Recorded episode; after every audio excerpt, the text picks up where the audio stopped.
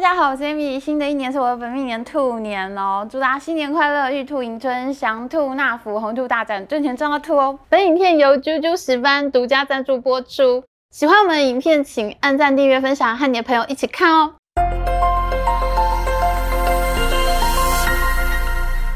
恭喜恭喜，新年好！我是 Amy。那今年呢，现在是农历过年期间，那我就代表我们整个团队跟大家拜年。那因为我们平常都说我们是追剧时间嘛，可是大家都知道我们追的是这个财经新闻，那所以呢，这次农历年呢，我们大家团队呢就说，哎，Amy 可不可以来一个真正的追剧时间？你平常都在看什么剧呢？其实呢，我非常喜欢看剧，就是什么韩剧、日剧、美剧都有看，甚至陆剧我也看很多。那所以呢，我就要来推荐 Amy 追剧时间的观众适合看的影片，因为我最近呢就是非常迷那个财阀家的小儿子。这是现在非常夯的一个韩剧，那它男主角是宋仲基。那为什么我推荐这个财阀家的小儿子给大家呢？因为我觉得它里面讲企业家族的这事情真的是非常非常的逼真。那据说呢，其实他这个公司就是在影射三星集团的这个创设的会长。这里面呢有哪些逼真的地方呢？譬如说哈，他大家族里面他是什么？第一个儿子就是一，然后他的儿子就是一之一，然后他的二儿子就一之二这样子。其实呢，在台湾真的是这样。像譬如说，我们曾经做过大同家族的影片呐。那其实像大同的创办人林挺生，他有两个太太嘛，所以就是二两个房。那所以大房的儿子呢，就叫做 A one。那二房的大儿子就叫 B one，二房的二儿子就叫 B two。然后 B three 这样子，的确，它这个部分是真的非常像是企业家族，而且他讲里面很多这种家族内斗的事情，我觉得都太逼真了。因为我真的都有看过这样的企业家族，而且这个企业家族的内斗啊，其实他们的那个结盟关系是跳动的。你今天走进你这个房间，你不知道这个坐在客厅里面的人呢，你今天是要跟大哥结盟，还是要跟二哥，还是要跟小妹？其实。他们之间的关系呢，其实就是一个有点像是职场啊，这个家庭即是职场，然后你进。你坐在一个会议室，因为你不知道今天谁是你的盟友，那谁会跳出来刺你一刀？其实那个都是看最大的利益，然后去流动的结盟。所以我觉得他在这个剧里面讲这些事情呢，其实都非常的深刻。那我要推荐他的第二个原因呢，是因为这部剧里面有非常多韩国经济史的部分，像譬如说他在讲那个一九九八年东亚金融风暴的时候啊，韩国的确就是那么惨那。全民就是。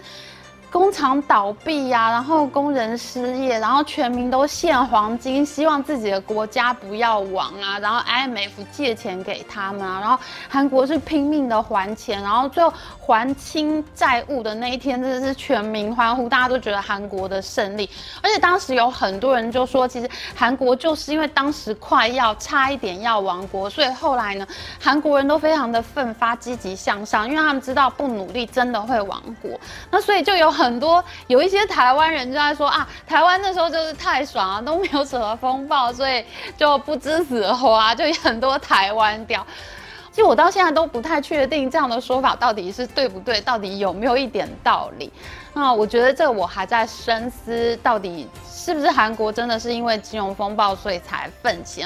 我觉得聪明的观众，你也可以在留言板给我们一些意见哦。那我要推荐财阀家小儿子的第三点呢，是因为他的演员真的演得非常非常好，尤其是那个演爷爷的李新民，哇！其实我看很多影集里面都有他，可是我没有注意到这个人，然后是一直到这部戏我才发现说，哇靠，他演技真的太好，太震撼了。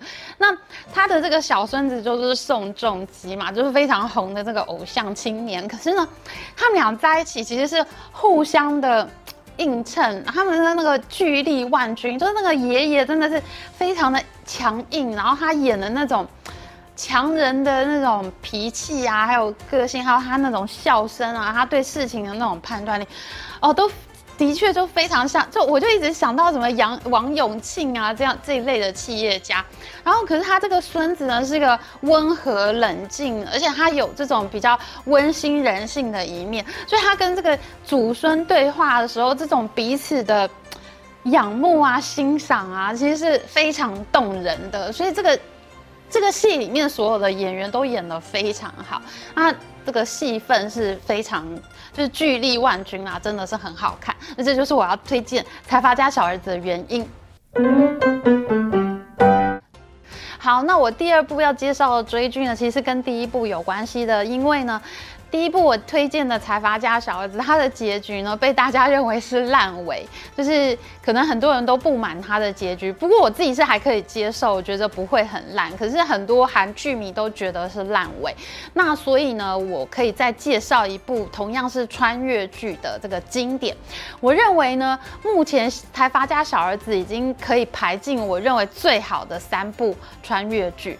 我认为穿越剧第一经典《财阀家小儿子》现在还没有超越他的是这个日剧《仁医》，就是大泽隆夫、林濑遥还有中谷美纪主演的一部穿越剧。那大泽隆夫呢，他是演一个外科医生，可是他莫名其妙呢，因缘际会，他就穿越到了江户时代幕末时期，然后他遇到了谁呢？就遇到了坂本龙马、西乡隆盛这些超级大咖。我们知道，因为像台湾，它会被日本统治，其实跟西乡隆盛的这个萨摩藩是很有关系的，所以其实就呃是一部非常好看的这个日本现代史。因为这个大泽隆夫他穿越到幕末时期，当时日本还是这个传统医学，就是草药啊、中药什么这这一种传统医学的时代，那是一个西医嘛。非常有趣的是，他遇到日本第一代的西医，就是旭方弘安这一些人呢。这个旭方弘安竟然就成为了他这个朋。朋友兼徒师徒之间的关系吧，所以他也教了很多这个传授很多西医的这个理论给当时的这个第一代的日本西。我觉得这种穿越剧的相遇呢，真的是非常有意思的事情。那因为我看了这部剧以后，我后来还又去看了那个。福山雅治演的这个版本《龙马龙马传》，我觉得当时日本是在站在一个就是国家要现代化的一个转类点上面。那他们就是武士们其实非常彷徨，就是到底幕府将军跟这个大政奉还之间，他们要选择。国家要进入一个现代化，其实等于是日本要重新建国的意思啦。那所以我觉得看到这个剧集里面演的事情就非常有感，而且我觉得推荐它的一另外一个原因，就是因为其实我们台湾也处在一个这个国家要进入一个新的。时期，就我们面对像中国这么大的危机，我们怎么去思考自己的国家定位问题？我觉得看到日本幕末时期他们这些这种杰出的英雄嘛，杰出的人士他们的抉择，我觉得心里真的有非常多感触。因为我们台湾现在在一个强大的这个国际压力之下，我们的国家也在蜕变之中，我们很可能也就是决定国家命运的这一代人，就是我们很可能就是处在。跟版本龙马相同的这个国家处境里面，那所以我们这一代人呢，所为台湾做的这个决定，那一定是会非常重要，会影响到一百年后的台湾人，甚至世世代代的台湾人。所以呢。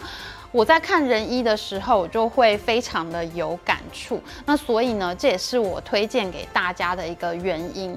那么人一好看的呢，就是它的结局，因为我觉得穿越剧的结局是最难写的，就是你要怎么把这个过去跟未来之间非常好的融合，然后有一个完满的结局呢？其实是非常不容易的事情，因为你要怎么解释我到底要回到现代，还是要回去过去？这就是一个。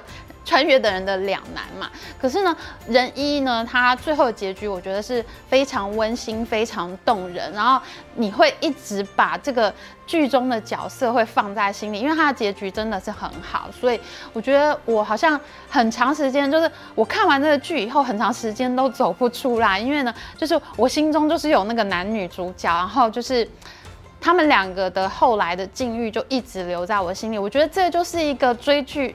第一的，就你这个剧里面的角色就留在大家的心中。那所以呢，这就是我推荐过年的期间可以再追的一部老日剧《人一》哦。好。不知道大家有没有看过这些剧？你有什么感想呢？可以写留言告诉我们。还有啊，还有什么其他可以追的剧情告诉我？因为这些剧我都已经看过，麻烦留言告诉大家，就还有什么可以过年追的剧呢？呃，因为我是重度的剧迷，所以如果你推荐了我很喜欢的剧的话，我觉得非常的感激。因为其实财阀家小儿子也是别人推荐我看的，那所以呢，就拜托大家留言告诉我们有什么好看的剧啊？那就祝大家新年快乐，农历的兔年了，万事大吉！